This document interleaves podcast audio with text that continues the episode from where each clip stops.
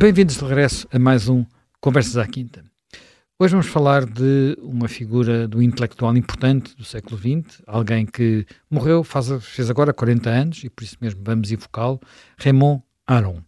Uh, Raymond Aron, uh, como o próprio nome diz, é francês, teve muita importância em, nas décadas de 50, 60, 70, uh, como uh, pensador, portanto, muitas polémicas intelectuais e, sobretudo, como alguém que, na tradição intelectual francesa, não será assim tão frequente, sobretudo na sua época. Ele era um liberal. Uh, Jaime Gama, Aronde morreu há 40 anos. Faz sentido continuarmos a falar dele hoje? Faz, mas é menos retaltiçado mas faz plenamente, sobretudo para as pessoas que puderam acompanhar a intervenção dele. Ele mantém hoje alguns discípulos no, no pensamento francês, mas ele morreu antes do fim da Guerra Fria uh, terminar e, portanto, uh, tudo o que é a evolução posterior já não lhe foi dado tematizar. Agora, ele tem um dos percursos mais interessantes do pensamento francês. Começa com estudos de filosofia, depois eh, evolui um pouco para a teoria da história, depois eh, para a sociologia, depois para um comentário político elaborado, depois para a geopolítica, o pensamento estratégico, o pensamento militar. É um editorialista regular e muito influente do Figaro e do Express. Antes disso também já tinha colaborado nos jornais da Resistência e do pós-Segunda Guerra em França, no Combat, por exemplo. É uma pessoa que tem uma vastíssima intervenção e uma vastíssima produção editorial que sempre foi misturando digamos, a sua linha de opinião sobre os acontecimentos franceses, europeus e internacionais, com uma linha de professor, centrando-se basicamente na sociologia, eh, mas mantendo sempre essa sua consistência teórica.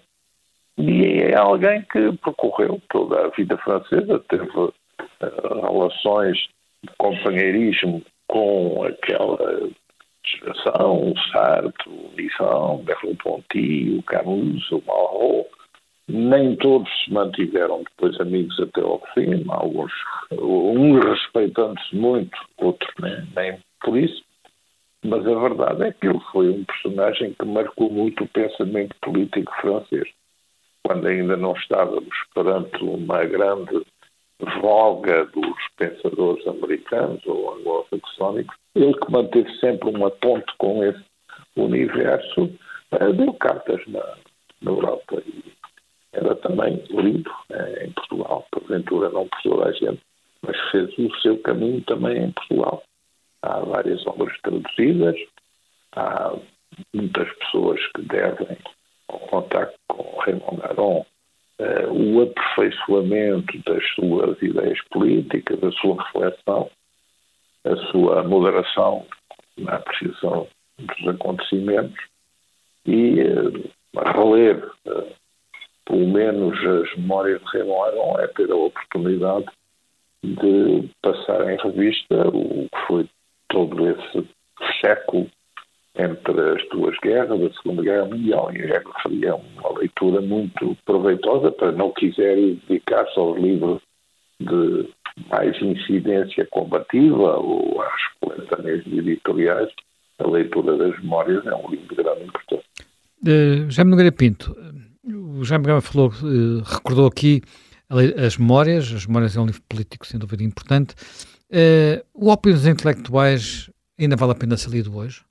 Ora bem, eu acho que, aliás, é muito interessante, porque eu lembro-me quando apareceram os chamados novos filósofos, aquele grupo de Jean-Marie Benoit, que apareceram ali pelos finais dos anos 80. E eu achei muito curioso, porque eles não tinham, tinham relativamente pouco de novo. No fundo, aquilo que eles vinham dizer era o que o, o Arron já tinha dito, sobretudo, quer no ópio dos intelectuais, quer nos, nos, nos marxismos imaginários, não é?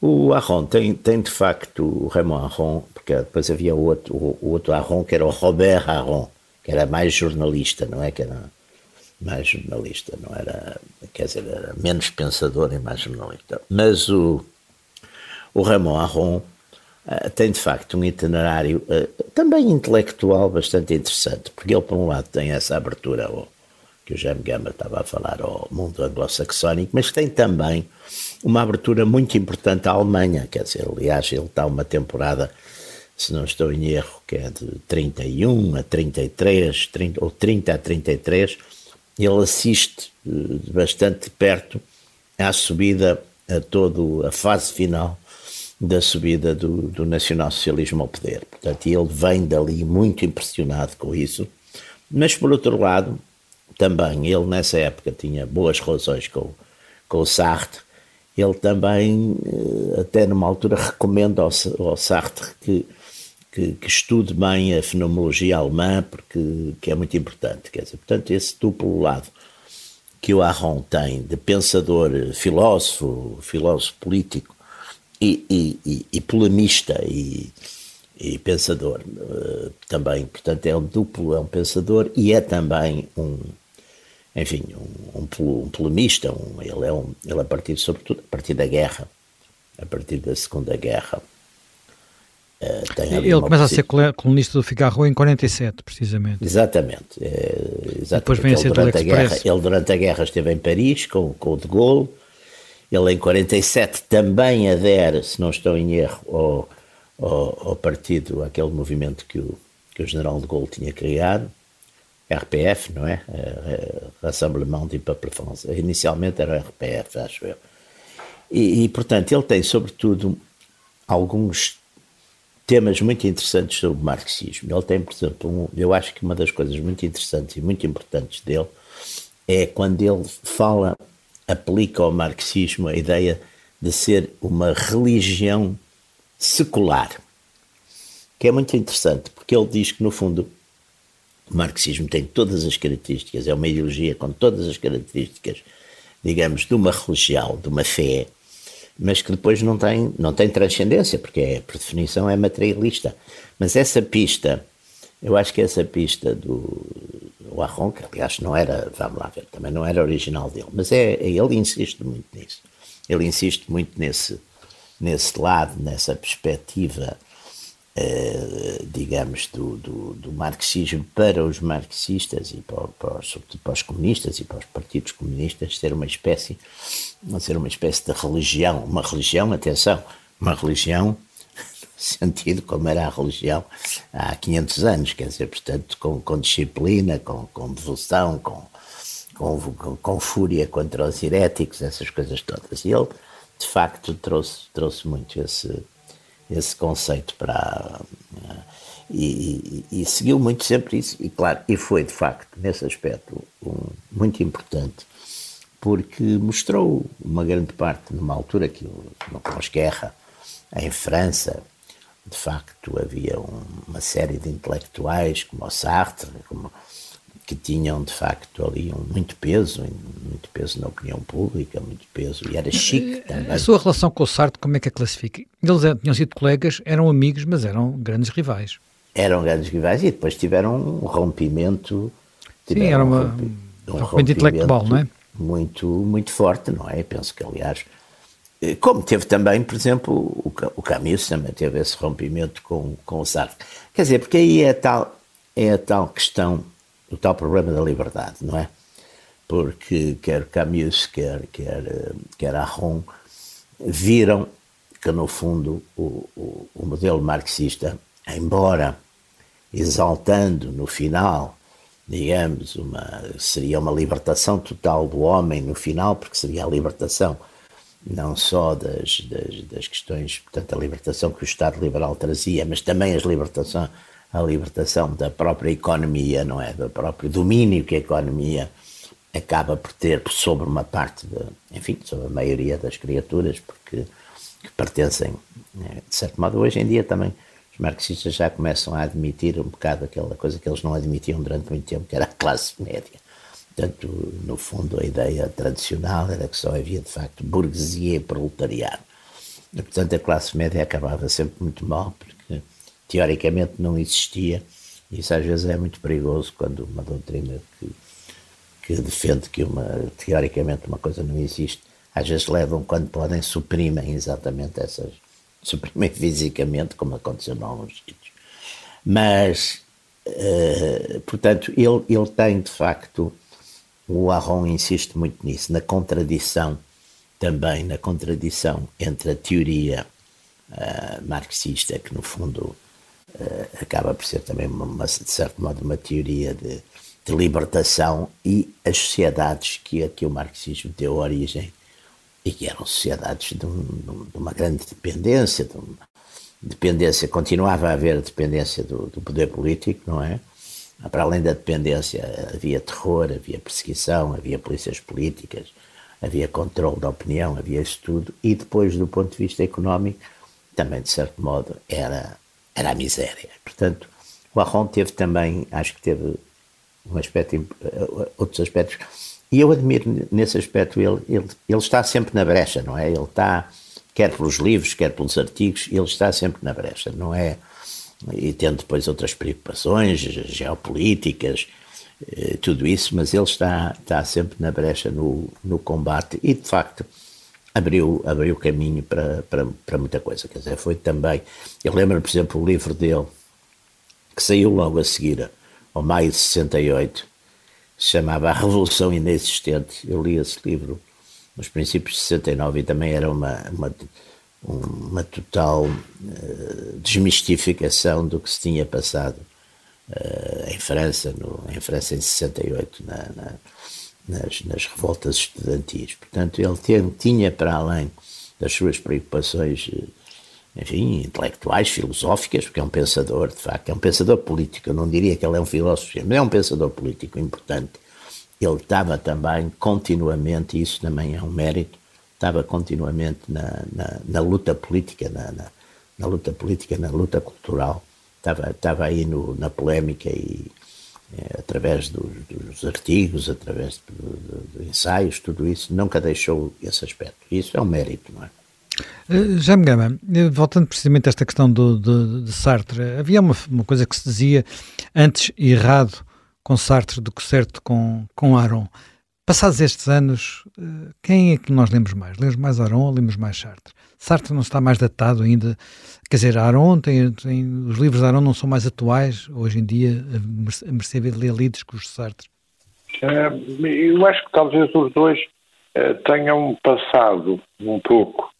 Uh, Sartre vai ser sempre lido por certas problemáticas, não porventura por aquelas que ele julgaria que ia ser mais lido.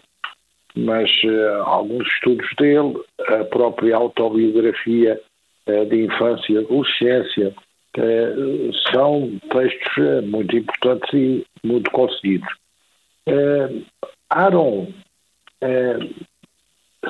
perde um pouco a atualidade quanto aos textos mais interventivos, porque ele é um pensador eh, que exerce no período da Guerra Fria. A Guerra Fria acabou, todos os problemas hoje são problemas que podem ir ver aí alguma realidade para poder ser interpretados, mas são problemas diferentes, com novos agentes, novos fatores, novos intervenientes. Mas uma coisa que eh, eu gostava de salientar é que eh, na sua juventude, como estudantes de filosofia em França e depois também uh, nas universidades de Berlim e Colónia, uh, Sartre e uh, Aron e também Paul Nizar têm origens de pensamento quase muito comuns. Raymond Aron começa por ser um homem bastante à esquerda, ele chegou a ser CEO, até chegou a ser pacifista na linha do filósofo Alain e tem um conhecimento profundo de Marx. Ele escreve Aliás, livros sobre Marx, não é? Portanto, ele é um historiador sim, de Marx. Mas é? ele não escreve, ele, ele tem um conhecimento profundo. E isso é o que lhe dá uma força para fazer uma argumentação muitíssimo forte com aquilo em que se vem a tornar o marxismo ortodoxo leninista, sobretudo no Partido Comunista Francês e de, digamos, de, das suas colónias intelectuais. Porque ele, na Alemanha, vai aprender a cortejar a Alemanha da República de Weimar, com a extensão do nazismo, ele vai aprender a cortejar eh, o que é o mérito do Marx enquanto um quase sociólogo e o demérito de Marx enquanto filósofo da história, porque ele vai realçar Marx sempre na sua vida como um grande sociólogo, mas vai cotejá-lo com eh, Montesquieu, com eh, Tocqueville, vai eh, cotejá-lo eh, com Conte, eh, com Durkheim, com Pareto, com Max Weber, e, portanto, ele vem a descobrir, e essa é a sua ruptura estrutural com o marxismo, eh, que não há um determinismo global dos acontecimentos históricos, como ele diz, que, eh, digamos, o indeterminismo e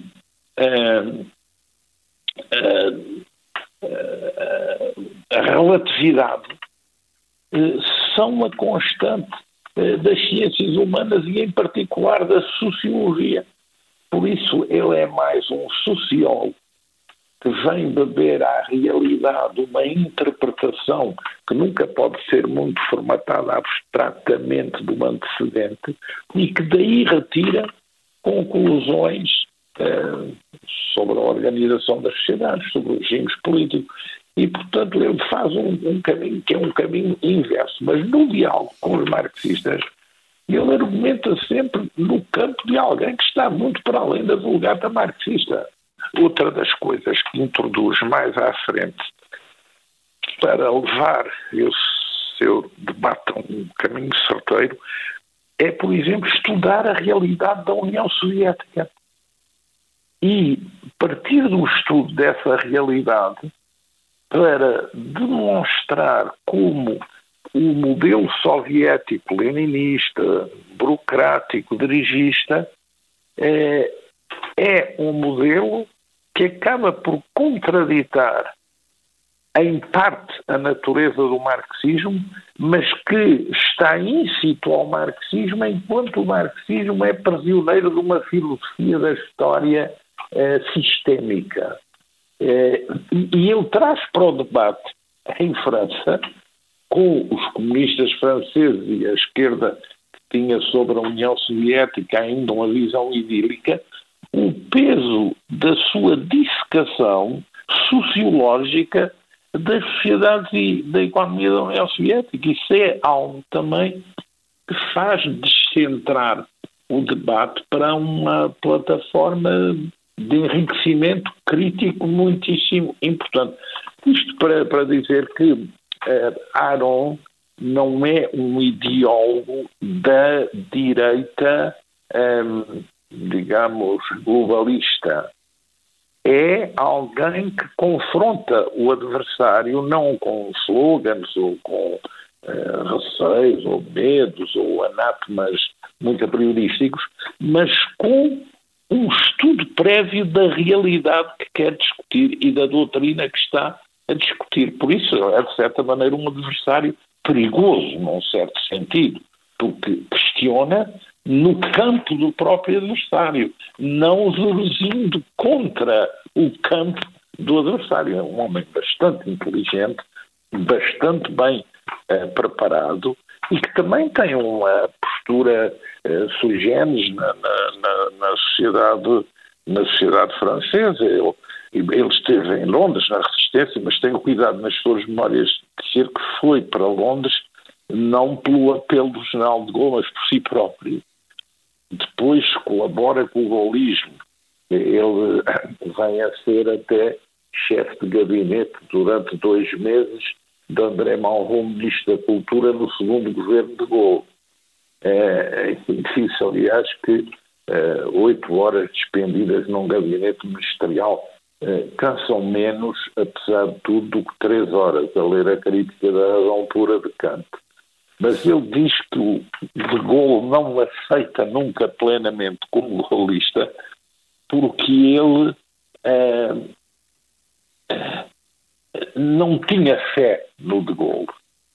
Em vários momentos foi golista, em Londres, na resistência, depois a seguir na construção uh, da nova França saída da guerra, depois mais à frente em 58, mas ele não era, digamos, um, um fiel. Uh, ele não era capaz de abdicar das suas ideias para seguir as ideias do de Gaulle. E em matérias como uh, o bonapartismo, uma certa interpretação é, mais nacionalista da história francesa, a relação com os americanos, a política externa golista, Aron não é uh, um golista. Uh, e isso faz, aliás, com que sejam sempre vistos com grande respeição os seus editoriais, quer no Figaro, quer, quer depois no, no L'Express, mas torna a sua figura uma figura muito importante do, do debate político e do, e do debate cultural. Agora, a sua questionação do campo marxista não é a questionação, digamos, de um reacionário. É a interrogação de alguém que desfruta esse pensamento com um detalhadíssimo conhecimento eh, de toda a sua linha de sustentação. E é muito interessante. Uh, Jaime Nogueira Pinto, uh, qual é a sua perspectiva? Uh, até que ponto é que o pensamento de Raymond Aron, designadamente sobre o totalitarismo, influenciou o pensamento mais, mais à direita? Não, foi importante, aliás, ele, ele, ele, ele vai um bocadinho às, às raízes das coisas, quer dizer, a, a dissertação dele é uma dissertação, a dissertação de 1938 é uma dissertação exatamente sobre uma, é uma introdução à filosofia da história, não é? E, portanto, ele aí faz eh, exatamente um, um estudo profundo, refere muito uma série de pensadores alemães, uh, uma série de pensadores alemães, e vindo de Dilthey até Spengler, e, e, portanto, depois é ele que exatamente numa, numa conferência, se não estou em erro, em vésperas da guerra, uh, ele fala muito, entra muito exatamente na distinção entre a democracia, a democracia e o totalitarismo. É evidente que Aron eh, se a gente for uh, analisar, digamos, as, as, várias famílias e as várias teorias das direitas, Arron seria talvez um homem numa linha do de Tocqueville, na medida em que a gente diz também que Tocqueville é um pensador, e há sempre a ambiguidade a saber se é um conservador, eu costumo chamar o conservador liberal ou liberal conservador. Eu acho que aí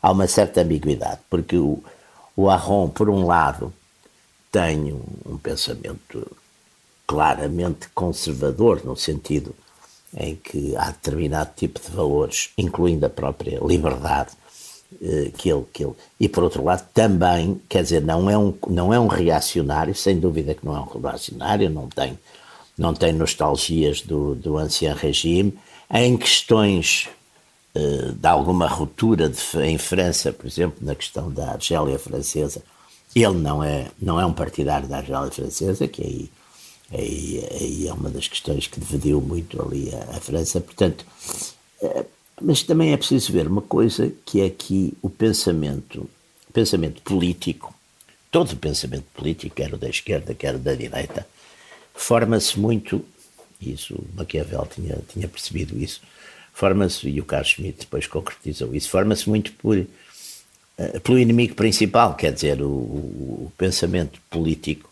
muitas vezes é, é, é, geralmente um pensamento reativo, quer dizer, é um pensamento reativo. O, quer dizer, mesmo, mesmo nos os ilustrados, quando fazem, digamos, a contestação no século XVIII do, do, do, do Regime, e apresentam alternativas de tipo revolucionário, de tipo liberal, etc., estão, estão a pensar exatamente alternativamente, estão a pensar os, os contra-revolucionários. Lá está a família, por exemplo, contra-revolucionária francesa, os de Mestre, os Bonal, etc., são uh, também estão a pensar exatamente, são contra, uh, de certo modo, defendem o ancião regime. Esta não é a posição da Aron seria uma posição mais próxima dos conservadores do tipo, conservadores liberais do tipo exatamente Alexis Tocqueville, que tem, por um lado, a noção que a revolução aconteceu e, portanto, há coisas que acabaram e que já não voltam. E Arron também não é um nostálgico de, de coisa nenhuma.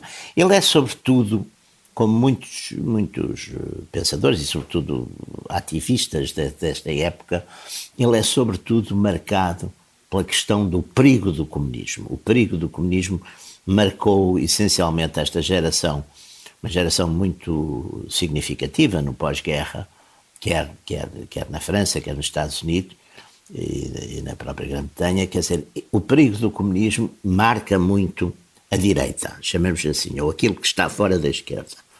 E o perigo do comunismo, portanto, tem várias expressões, embora de certo modo o, o combate ao comunismo domine muito o pensamento do, dos anos 50, dos anos, mesmo dos anos 60, quer dizer, até, até ao fim da, da União Soviética, no fundo, há sempre aquela ideia de que há mesmo o conservadorismo americano, reaganista, etc., que tem, que tem alguns pontos Agora, o que o Arron tem de facto de interessante, e o Jaime Gama sublinhou aí, é que sendo um, um, um, profundo conhecedor do marxismo e um conhecedor, vamos lá ver, não é um conhecedor que à partida, como, não é um anticomunista primário, não é?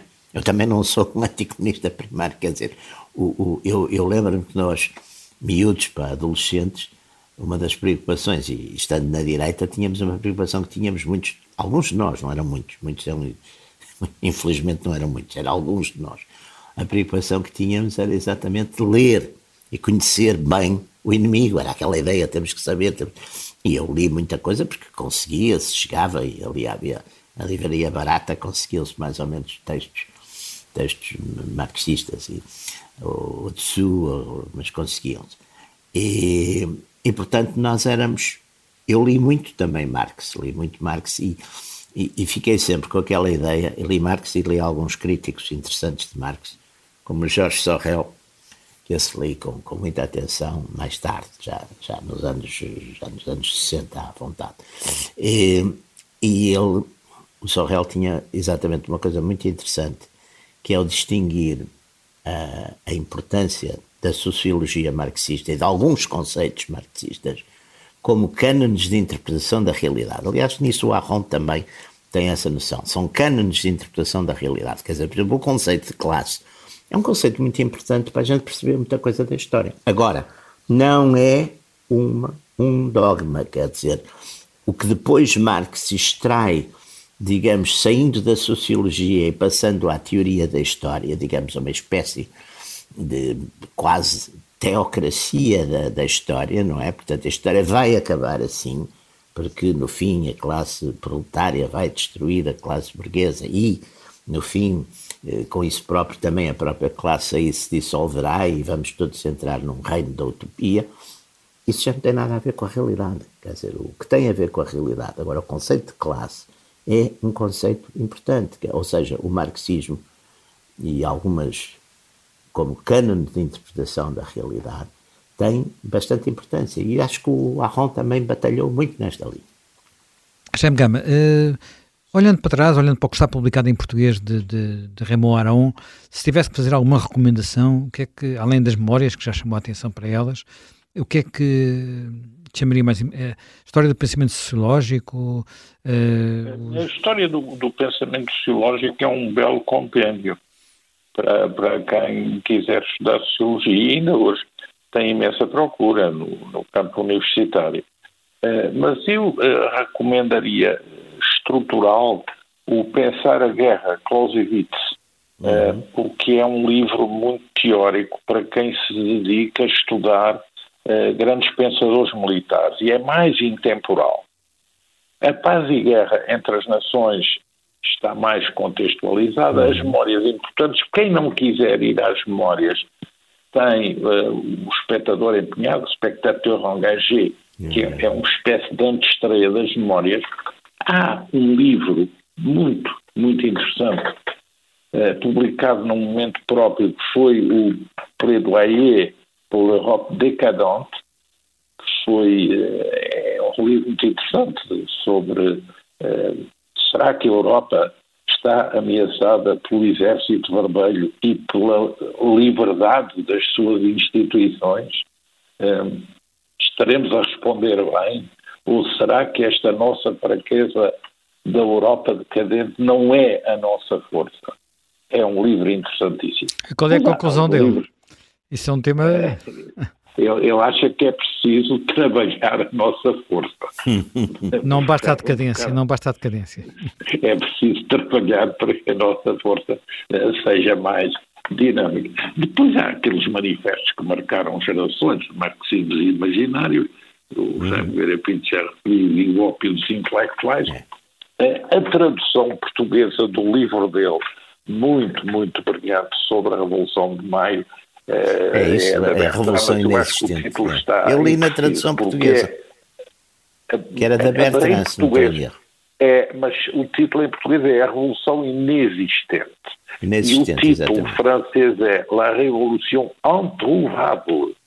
Inencontrável. Eu acho que é muito mais sofisticado o título pois francês.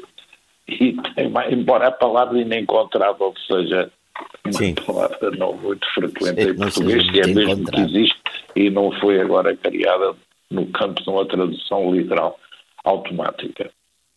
Mas uh, estas leituras, na época, foram leituras uh, que marcaram, que marcaram. Uh, assim como também, digamos, as posições dele sobre Portugal foram também, também interessantes. Ele, me é permitido um resumo, ele é no fundo um liberal moderado, com um toque conservador, mas é um atlantista e é um europeísta.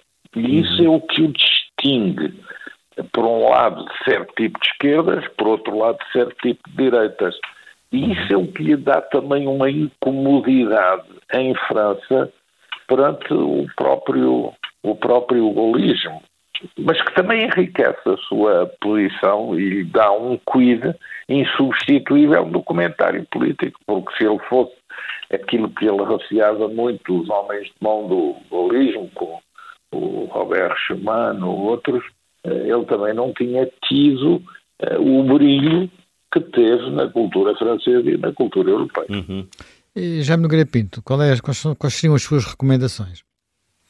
De, eu de, também, de... apesar, apesar de tudo, acho que parte. O, e já agora, e até que ponto é que esta cultura francesa perdeu, perdeu gás e perdeu importância para a cultura anglo-saxónica? Porque isto é uma coisa das últimas décadas, não é? Até, até, olha, até a nossa geração, o que se liam eram leitores franceses. Sim, nós líamos muito, mas daqui a 40 anos para cá passamos a ler muito mais de facto o mundo anglo, enfim, anglo-americano, quer dizer, passamos, passamos à direita e passamos na esquerda, quer dizer, também aí, quer dizer, não há dúvida que houve uma certa decadência. Eu acho que também foi uma decadência do eh, uma decadência linguística. Eu acho que o, o inglês impôs-se muito, como, uma, como, sobretudo como uma língua dos bancos e da economia e, e, portanto, as novas gerações, na medida em que deixaram. Eu, eu lembro-me que ainda li a maior parte dos livros, e tenho, tenho praticamente o Arron quase todo, tenho, e, e, tenho todo em francês, praticamente não tenho quase nada em português. Lembro-me que li a tal Revolução Inexistente, porque saiu, saiu e eu interessou-me, comprei aí, mas, mas pouco mais, não, tenho, tenho praticamente tudo em francês, portanto, nós líamos francês aos, para, aos 15, 16 anos, líamos francês, líamos os livros de Poche, líamos essas coisas todas. Agora, não há dúvida que eh, hoje em dia, por exemplo, em França, há, há uma. Volta a haver um movimento forte intelectual, houve aquele movimento todo à volta do Alain de Benoit, da Nouvelle Droite, mas era, lá está, é uma direita e depois há ainda as velhas direitas católicas, ainda há eh, essas famílias estão todas eh, aparecem. Só que nós hoje de facto estamos muito mais virados, influenciados pelo, pelo mundo, pela América e, e mesmo pela, e pela própria pela própria cultura inglesa e, e alguns, no meu caso também um bocadinho pelas coisas italianas, quer dizer temos temos e a França ficou assim um bocadinho quase como uma relíquia, não é? Bem, uh, terminamos mais um conversa. Antes de acabar. Diga, diga, diga. Aqui, antes de acabar, tenho aqui diante de mim democracia e totalitarismo. Ah, pois. Preço 40 escudos. São atualmente 20 cêntimos. Eram tempos antigos. 40 escudos não era barato. Depende do ano em que foi comprado, mas 40 escudos já era um livro jeitoso. Bem, terminamos por hoje. Encontramos-nos de novo dentro de uma semana.